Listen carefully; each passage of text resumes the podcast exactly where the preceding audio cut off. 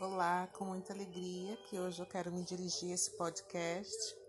É, inicialmente, né, me chamo Karina Marques.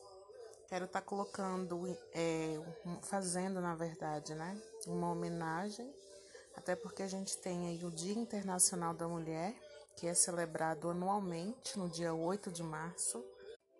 A ideia da celebração né, surgiu pelo Partido Socialista da América que organizou em 20 de fevereiro de 1909 em Nova York uma jornada de manifestação pela igualdade de direitos civis em favor do voto feminino.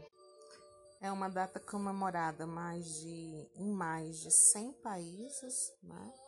E eu acredito que aqui para gente, né, em 2021, diante de todo esse cenário de pandemia, nós temos que repensar, né, diante da, da atual do atual cenário, né?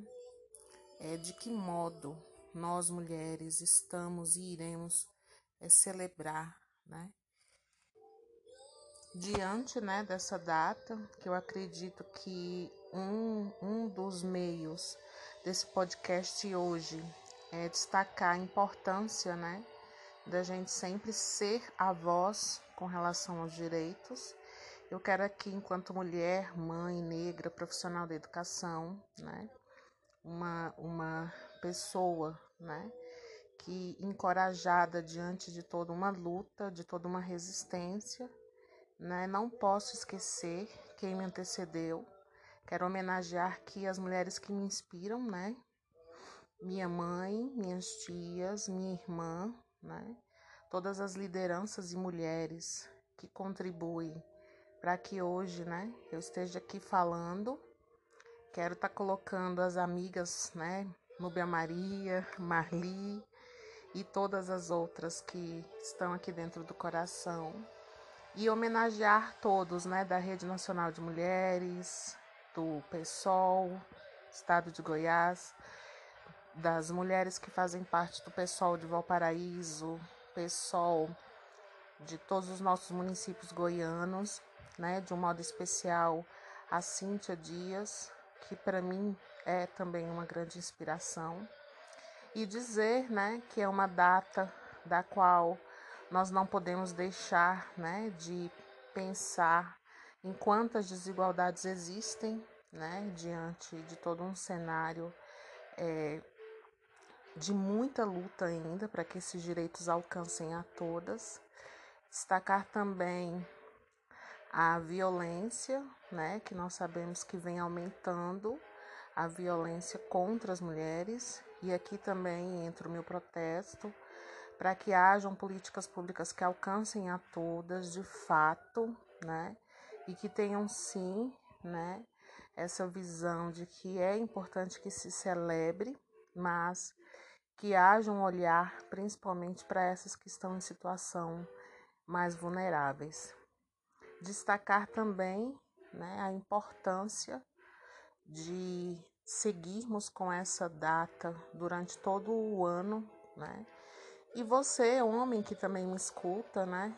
Que valorize as mulheres das quais você convive.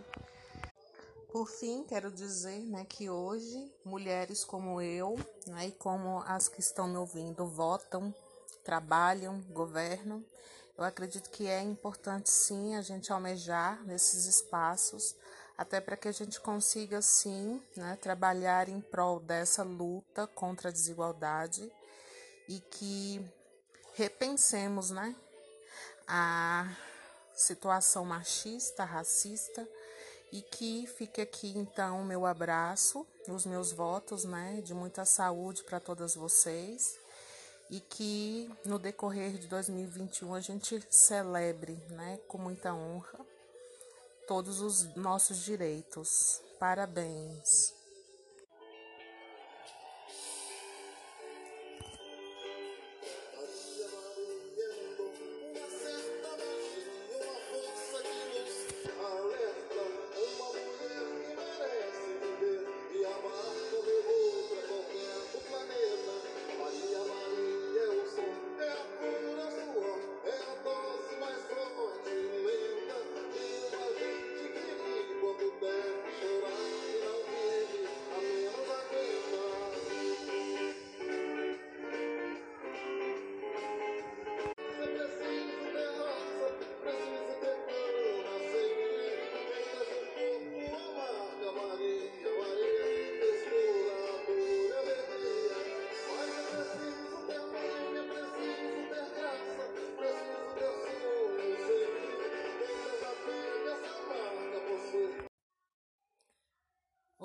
Tudo bem? Me chamo Karina Marques de Souza. O podcast de hoje é uma nota de repúdio, da qual queremos aí alcançar, né, de um modo geral, todos vocês que estão nos ouvindo, com uma reflexão acerca da reforma agrária e comunidades camponesas que enfrentam a perversidade do governo. Nós sabemos que a política agrária conduzida pelo atual presidente tem se mostrado a pior de todas. Na contramão da reforma agrária perversa contra as comunidades camponesas e sem qualquer diálogo com as organizações do campo. No segundo ano do seu mandato, Bolsonaro seguiu atuando conforme havia prometido em 2018, durante a sua campanha presidencial. Nenhum território tradicional foi identificado, declarado ou homologado em 2020. Também não houve novas desapropriações de terras para a reforma agrária durante esse período. O Instituto de Colonização e Reforma Agrária, o INCRA, homologou somente alguns processos de regularização fundiária antigos e acumulados, beneficiando somente 5.409 famílias. Para completar, o governo deu seguimento com passos apressados ao processo de desmonte e esvaziamento dos órgãos responsáveis pela pauta. Com 50 anos de existência, o INCRA atravessa uma das pior, dos piores momentos da sua história, tendo o seu orçamento diminuído a cada ano. A autarquia recebeu em 2020, em números absolutos, o valor de 3,3 bilhões.